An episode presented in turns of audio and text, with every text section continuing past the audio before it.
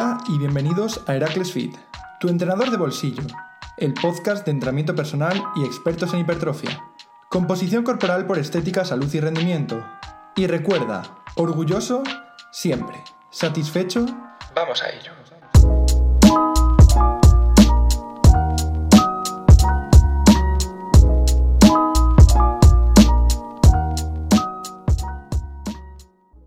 Muy buenas, soy Iván, entrenador de Heracles. Quizás los más veteranos de Heracles me conozcáis de los primeros podcasts que se hicieron aquí en esta plataforma, de la primera temporada de podcast. Y bueno, Aún así me presento. Soy Iván, entrenador de Heracles. Soy graduado en CAF, en Ciencias de la Actividad Física y el Deporte. Tengo distintas formaciones complementarias en el mundo del entrenamiento y nutrición. Pero bueno, tampoco me quiero entretener en mí. No hemos venido a hablar de mí, sino de otras personas, las cuales están un poquito olvidadas. Y vengo a dar un poquitín de luz sobre su entrenamiento, cómo entrenar correctamente, cosas que deberían evitar y una pequeña guía básica para que tengáis una, idea. Vale, ¿qué vamos a tratar aquí?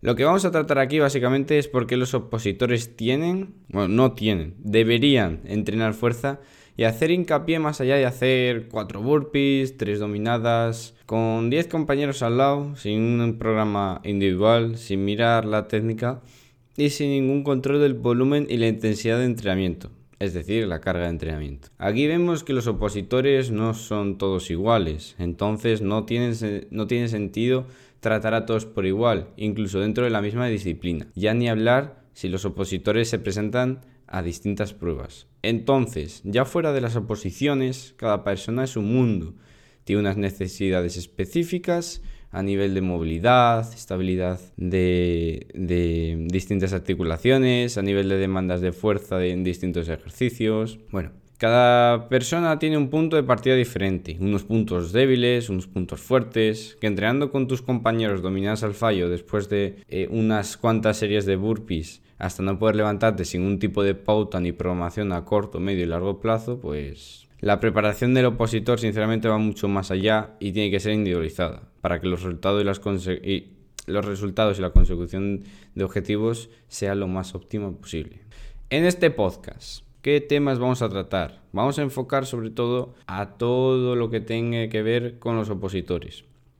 No vamos a entrar en ninguna prueba en específico, por ejemplo, bomberos, CNP, local, ¿vale? Ejército.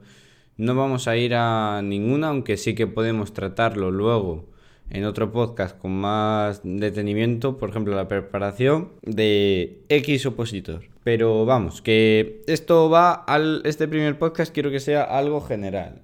Porque sí que ah, luego lo veremos más adelante. Que más o menos al final el, opositor es como, como, un atleta, ¿vale? Entonces, muchos, aunque eh, de forma general, tienen que entrenar eh, facetas similares, ¿vale? Entonces, en este podcast vamos a ver por encima algunas cosillas, unos puntos. Entonces, primero vamos a hablar de las necesidades y lo que demanda un opositor de forma así general, como os he dicho. De las cualidades físicas básicas y la importancia de un equilibrio en su desarrollo. Haremos más hincapié en la individualización de los programas, ya que es un aspecto clave. Pasaremos a relacionar todo lo anterior entre sí, ya que aquí va a haber mucha información. Y hablaremos del entrenamiento concurrente, y si no sabéis lo que es, también lo veremos, paciencia. Y la combinación del entrenamiento de fuerza y cardio, que bueno, ya os he podido dar alguna pista ahí.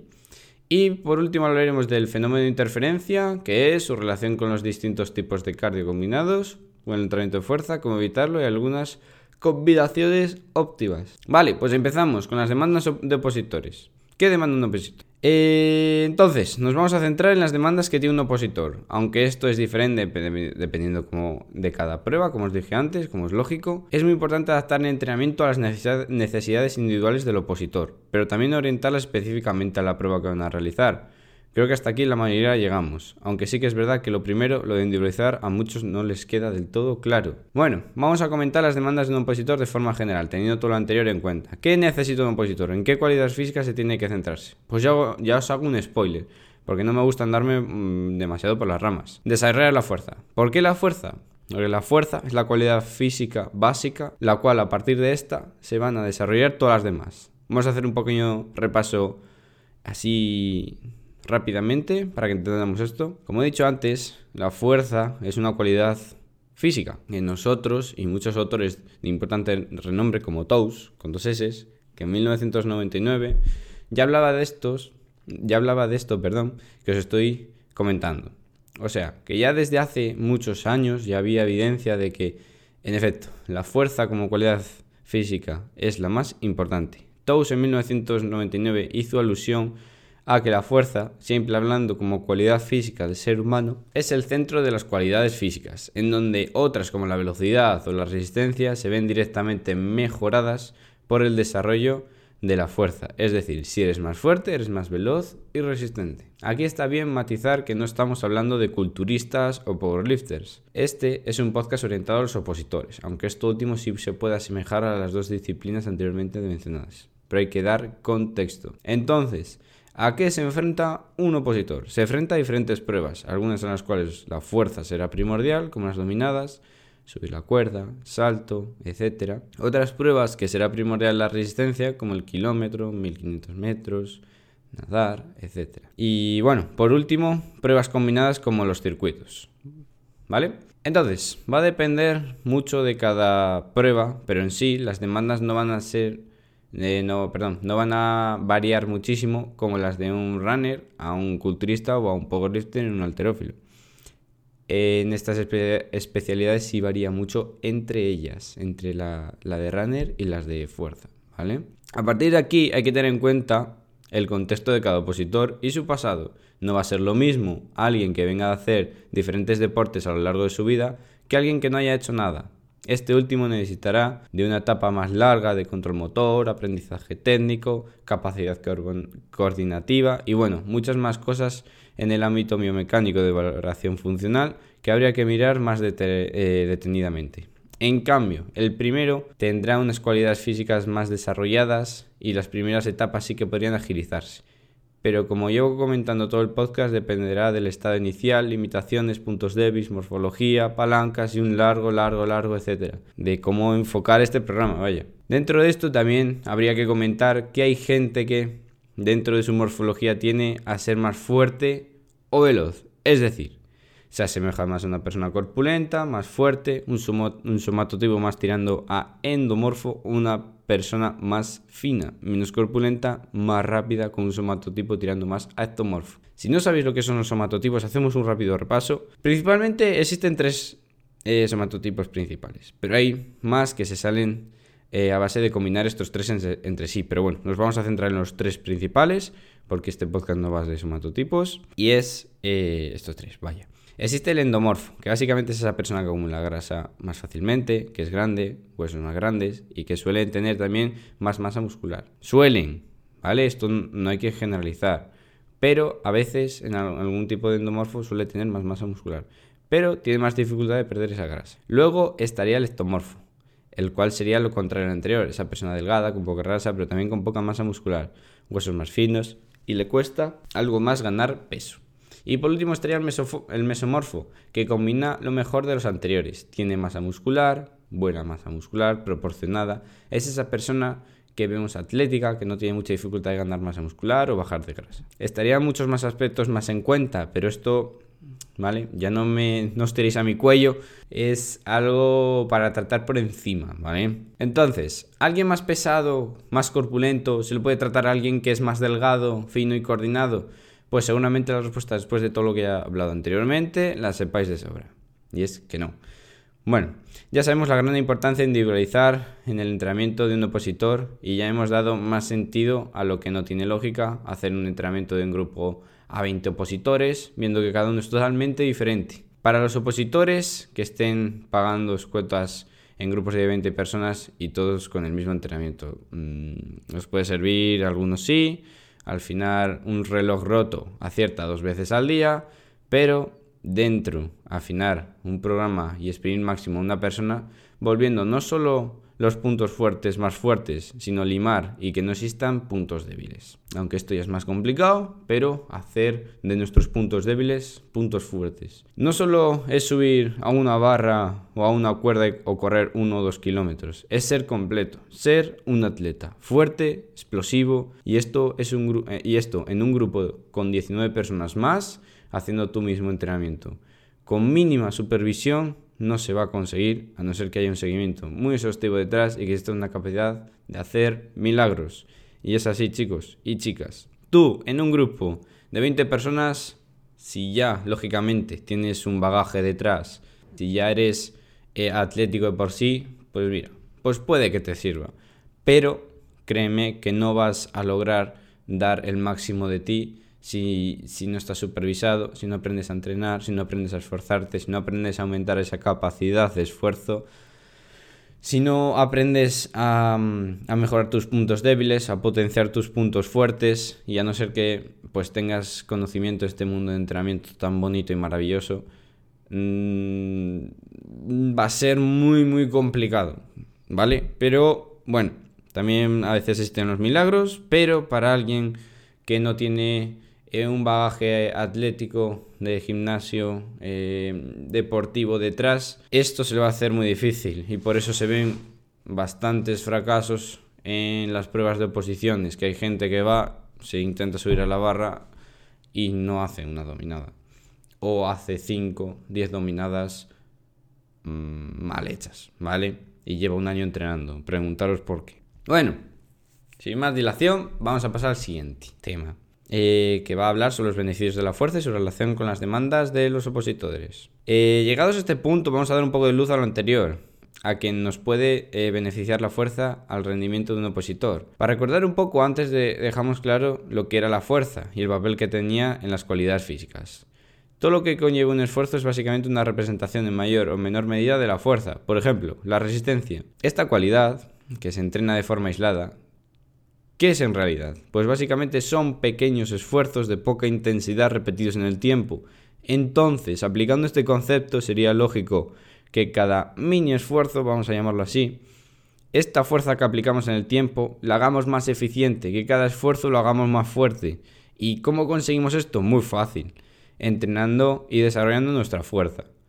Un corredor más fuerte es un corredor que va a ser más eficiente en el largo plazo en sus carreras, que va a sacar mayor rendimiento en la aplicabilidad de los estímulos cuando realice una prueba y sobre todo va a aumentar su coordinación intra e intermuscular, dando un plus básicamente significativo en el rendimiento. Es decir, para hablar más en plata, vas a ser más eficiente y cada fuerza que hagas contra el suelo, cada fuerza que haga tu pie contra el suelo, va a ser más eficiente. Vas a activar los músculos que tienes que activar, vas a hacer la fuerza necesaria para activar, te vas a fatigar menos, en fin, va a aumentar el rendimiento. Lo mismo pasa con la velocidad. La fuerza explosiva como fuerza específica y la fuerza máxima como base van a hacer a un atleta más veloz, porque al final la velocidad es realizar un gran esfuerzo en poco tiempo es que los músculos implicados en un gesto específico hagan mayor fuerza en menos tiempo. Lo que hace el opositor es ser más explosivo, más veloz, porque es capaz de hacer fuerza en menos tiempo y que los músculos implicados en el momento apliquen la fuerza en un momento exacto, haciendo así un atleta más veloz, más coordinado, más eficiente y más eficaz. En consecuencia, importante, de ser más fuerte, aunque no quiero entrar en el apartado de programación, ya que nos daría otros dos podcasts mínimo, si hay que destacar un poco que esto no es solo de ir a levantar pesas al gimnasio, no es levantar más peso porque sí. Todo tiene un objetivo específico y aquí entramos otra vez en el tema de la individualización y el desarrollo del perfil de fuerza-velocidad del opositor, que es prácticamente desde donde se podría trabajar en un medio y largo plazo, que este es un tema muy, muy, muy, muy interesante. Este perfil tiene dos variables principales, la fuerza y la velocidad, en un eje una y en otro otra. Eh, dependiendo hacia dónde te acerques más. El entrenamiento se orientar más a mejorar algunos aspectos que otros. Pero como he dicho antes, depende del punto de partida y de la base del opositor. Y todo esto se tendría que evaluar en el corto, medio y largo plazo. Viendo luego las respuestas adaptativas después de un tiempo determinado. Que si este podcast va para arriba, sí que se podría indagar más en este tema. Vale. Vamos a pasar al entrenamiento concurrente. Una vez visto todo lo anterior, vemos que surge un problema que muchos habéis, muchos habéis podido ver, y es que hay que entrenar varias cualidades físicas a la vez. Y aquí podemos encontrar un problema, si no se hace bien, o por lo menos con un seguimiento. La combinación del entrenamiento de fuerza y el entrenamiento de resistencia puede generar interferencia entre las adaptaciones que genera el uno sobre el otro. De, estos, de, este, fenómeno se más adelante, el fenómeno de interferencia, que ya os dije antes. No os preocupéis. Para entender todo esto hay que hablar de uno, de, los de uno de los principios del entrenamiento, y es el principio de adaptación específica. Y este nos viene a decir básicamente que las adaptaciones son dependientes de la tarea que se realiza. De otra forma, si yo realizo entrenamiento de fuerza, voy a lograr adaptaciones específicas de ese tipo de entrenamiento, en lo cual destacamos hipertrofia muscular. Y si hablamos del entrenamiento de resistencia, surge lo mismo. Algunos estudios, muy antiguos, seguramente pocos de nosotros eh, teníamos uso de conciencia por aquel entonces, hablo ya desde el año 1980, se veía que mezclar entrenamiento de fuerza con el de resistencia generaba interferencias en las adaptaciones de la fuerza. Entonces, tantos estudios, eh, otros tantos estudios, perdón, más recientes señalaban algo parecido, pero el volumen de entrenamiento era bastante alto en los dos tipos de entrenamiento, en todos estos estudios. Pero no os voy a aburrir mucho con estudios y estudios, que el que me los pida se le daré toda la evidencia sin ningún problema a nuestro Instagram. Bueno, que me voy a ir por las ramas. Toda esta literatura viene a decirnos que con volúmenes altos de entrenamiento por parte de las dos disciplinas generaba mucha interferencia. Vamos, que bye bye gains.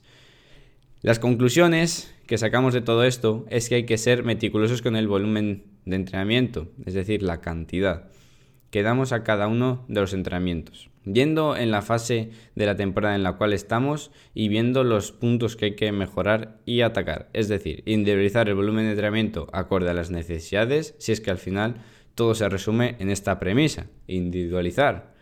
Aún así, las adaptaciones hipertróficas que se ven interferidas en muchos estudios eran más en las fibras lentas que en las rápidas, ¿vale? Existen así a, a modo de resumen tres tipos de fibras, las rápidas, las lentas y las mixtas. Rápidas son las fibras blancas, las de potencia, lentas son las fibras, por ejemplo, más que se pueden fatigar, las fibras rojas, las que puedes meter caña y aguantan más, ¿vale? A largo plazo, pero no pueden hacer pues ese estímulo fuerte de eh, explosivo, ¿vale? Ya que estamos entrenando, entrando un poco en el apartado de fisiología, tenemos que destacar dos vías de señalización metabólica. Vamos a nombrar dos. La mTOR, una vía relacionada con la fuerza e hipertrofia, y la AMPK, esta vía relacionada con la resistencia. La mTOR es básicamente una vía encargada en la síntesis de proteínas, que hace que, la proliferación de las células satélite, encargadas de, la reparación muscular después de un estímulo, un ejercicio, un entrenamiento. Y en este caso, encargadas del crecimiento muscular. Por el contrario, la MPK es una vía de señalización encargada de rutas catabólicas, de degradación de tejidos. Todo esto lo comento porque es aquí donde se produce la interferencia. De forma muy sencilla, estas dos vías se inhiben la una a la otra. Cuando una se pone a funcionar, la otra básicamente no puede. Vale, entonces, viendo esto, cardio y fuerza.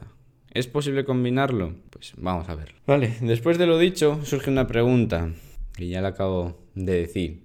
¿Se puede combinar este entrenamiento? La respuesta es sí. Y la verdad es que es sencillo ya que hay mucha evidencia y se ha probado ya numerosas veces, pero sí, es posible.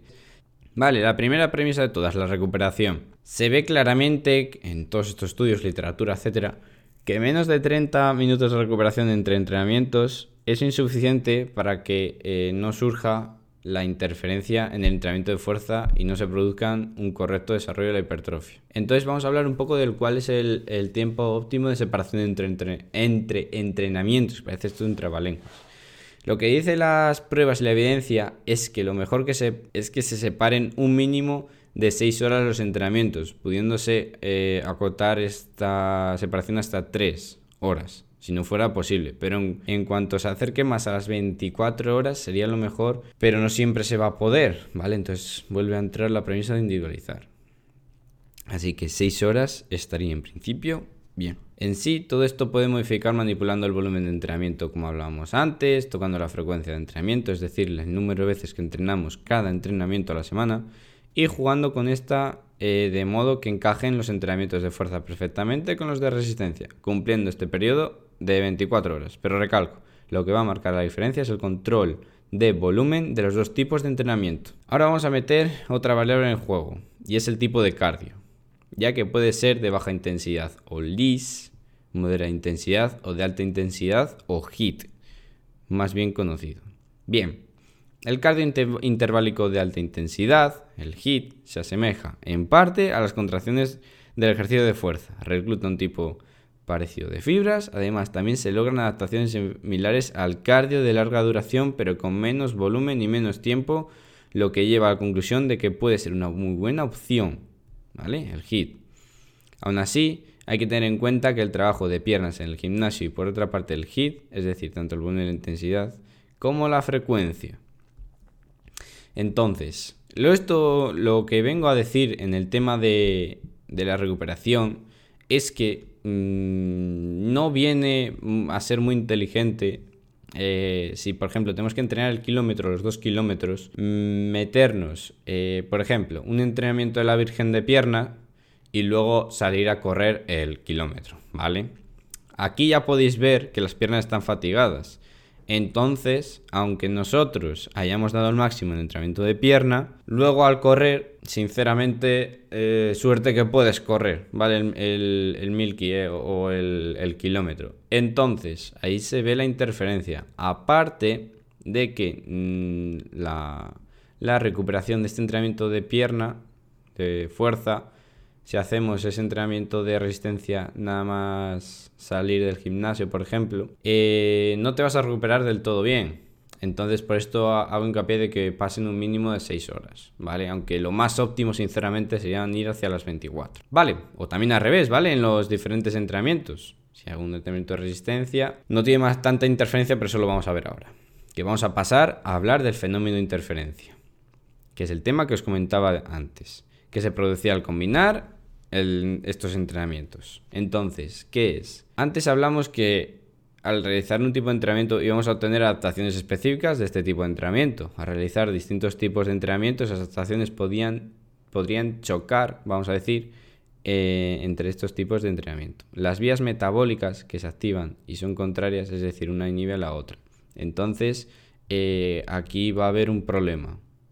Que puede hacer que nos eh, lastre a, medio plazo. Vale, a partir de aquí vamos a exponer unas hipótesis, unas hipótesis dadas de por qué se produce. La primera es que se produce por una depleción de sustratos energéticos después de realizar una actividad fatigante. Es decir, que después de entrenar se genera una fatiga residual que hace que la siguiente tarea mm, pues no se realice bien. Y esto lo hemos podido ver cualquier persona, lo que os comentaba antes en el ejemplo, que haya entrenado con intensidad. Haz un entrenamiento intenso de pierna y luego ponte a correr. Pues que lo que va a pasar es que el rendimiento de la segunda actividad sea prácticamente inexistente. La segunda hipótesis habla de un contexto más a largo plazo, de que las adaptaciones que van surgiendo con el tiempo, aquí se viene a decir que dependiendo el objetivo, si se desarrolla, más la fuerza o la resistencia, depende el momento de la temporada, ¿vale? Eh, de, qué objetivo, objetivo tengamos esos mesociclos, macrociclos, ¿vale? Esta hipótesis hablamos más adelante cuando hablemos de cómo evitar este fenómeno de interferencia. Y por último, la hipótesis del entrenamiento, es decir, controlar y manipular las variables de entrenamiento y no excedernos con el volumen que le damos a cada entrenamiento, ya sea de un tipo o de otro. No porque a la semana tengamos 7 días, deberíamos entrenar 3 días pierna en el gym y otros 3 días HIT al máximo.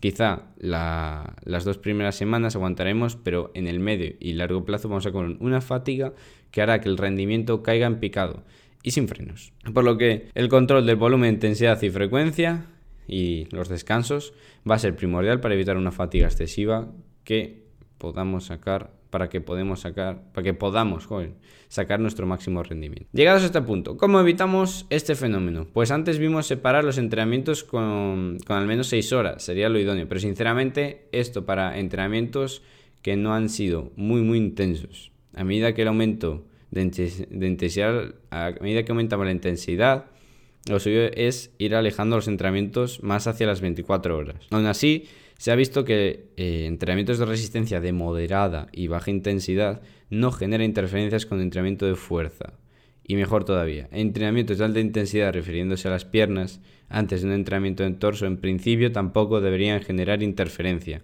de forma general. En los estudios ya sabemos que se hace hacia una población, hacia un número n que eh, algunos genera algo, otros poco, otros ninguna, ¿vale? Pero en general, en principio, si yo entreno HIT y luego me voy a entrenar torso, no debería haber ningún problema. Con todo esto vengo a decir que si quieres mejorar la fuerza, lo mejor sería poner en primer lugar el entrenamiento de fuerza y luego el de resistencia. A lo que nos lleva al principio de especificidad. Entrena primero lo que quieres mejorar o darle prioridad.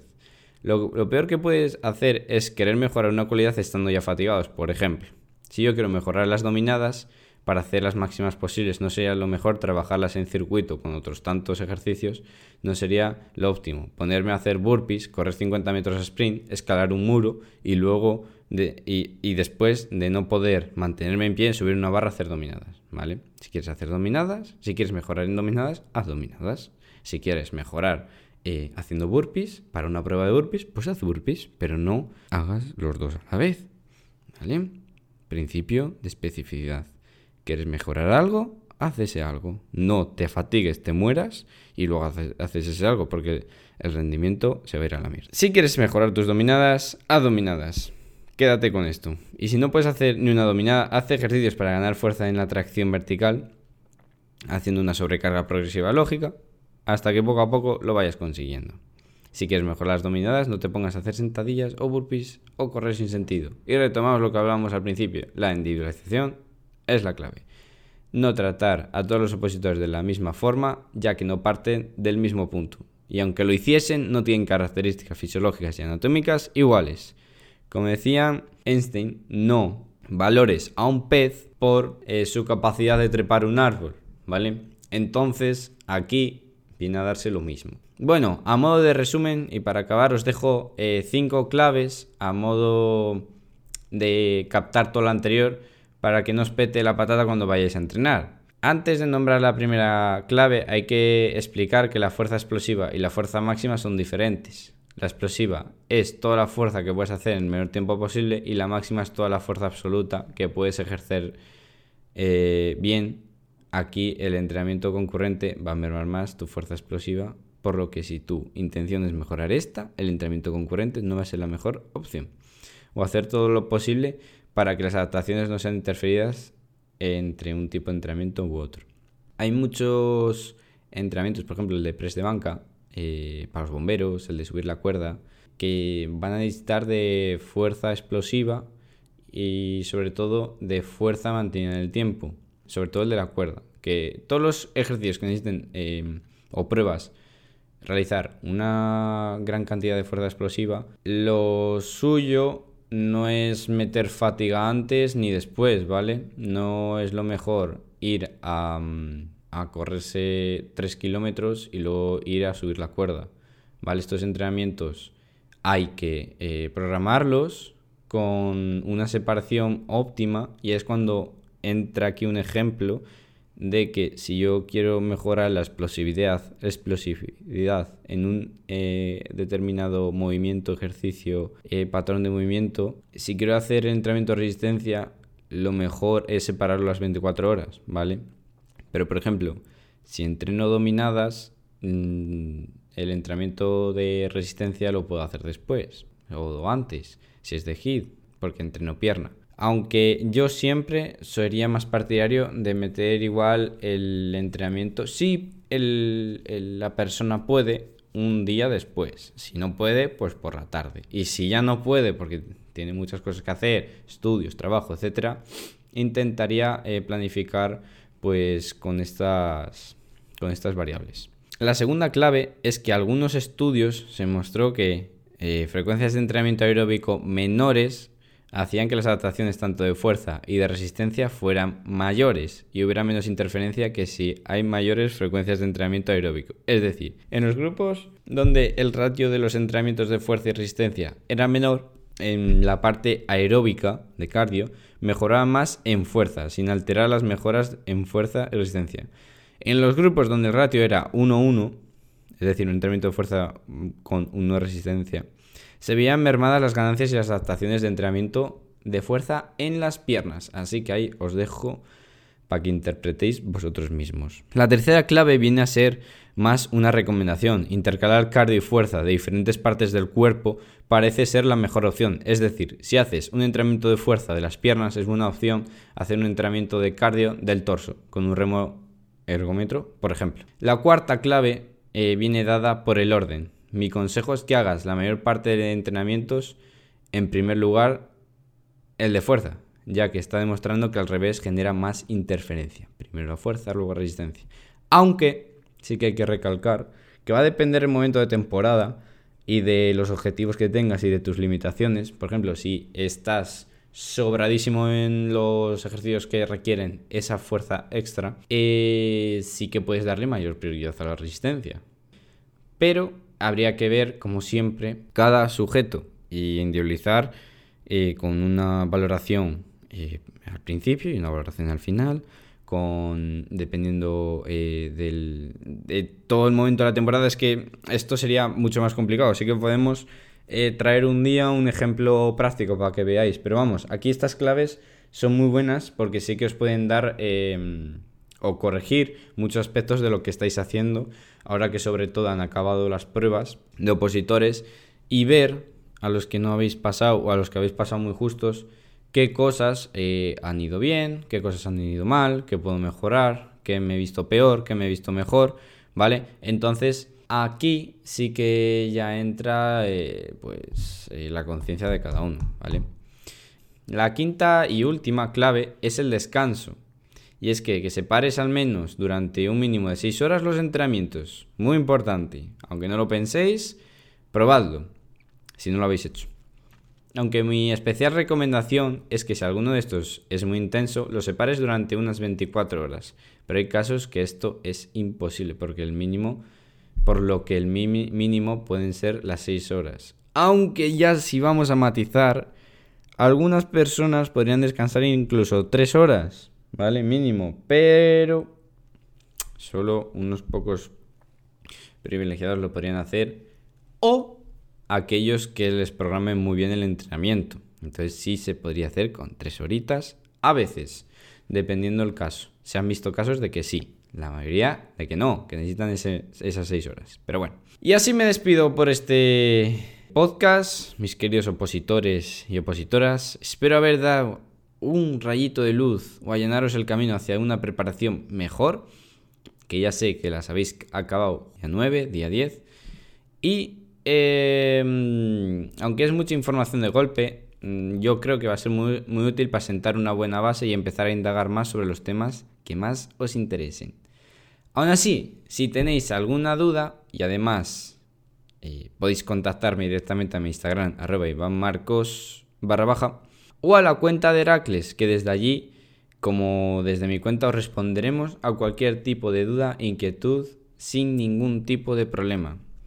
Aún así, tenemos el centro, ya nos conocéis todos, podéis pedir, ir a pedir información gratuitamente para ver cómo trabajamos, eh, qué tipo de entrenamiento ofrecemos, tipos de em, servicios, etcétera, etcétera, etcétera. Ahora que estamos contando con más servicios de valoración, no solo tenéis que contratar el entrenamiento, también podemos valoraros físicamente, podemos dar asesoramiento, es decir, que vengáis a, nosotros y nos reunamos una hora, por ejemplo, y, y ellos respondamos dudas.